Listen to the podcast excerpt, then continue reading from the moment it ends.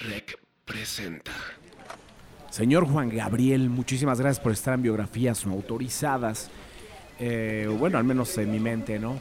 Y, te quería preguntar, eh, ¿tú qué le dices a los jóvenes eh, que se quejan de no tener el apoyo de sus padres, de no contar con los recursos para salir adelante, sobre todo en esto, cuando quieren hacer un disco, quieren grabar algo? Eh, tú viviste muy de cerca esto y bueno, yo ya lo contaré en la, en la biografía. eh, sobre Juanito, sobre cómo creciste, cómo aprendiste, cómo ya componías, pero ¿consideras que es importante tener el apoyo de alguien? Bueno, en la infancia ah, me acuerdo muy poquito de mí porque pues como estuve internado casi todo el tiempo, me acuerdo muy poco.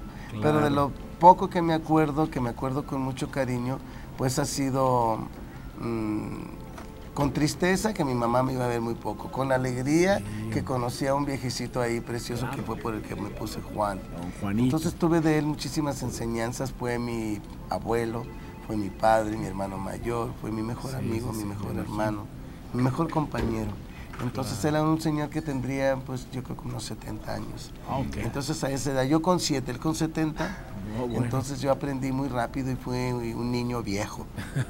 Y Claro, tal vez sí. por eso fui muy profundo desde entonces en mis pensamientos.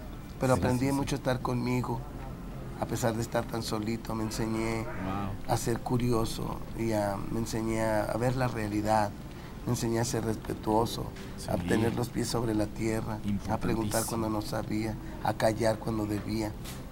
Cosas así muy interesantes que, que, Claro. que me sirven ahora en día de mucho, porque uno tiene que ser siempre prudente.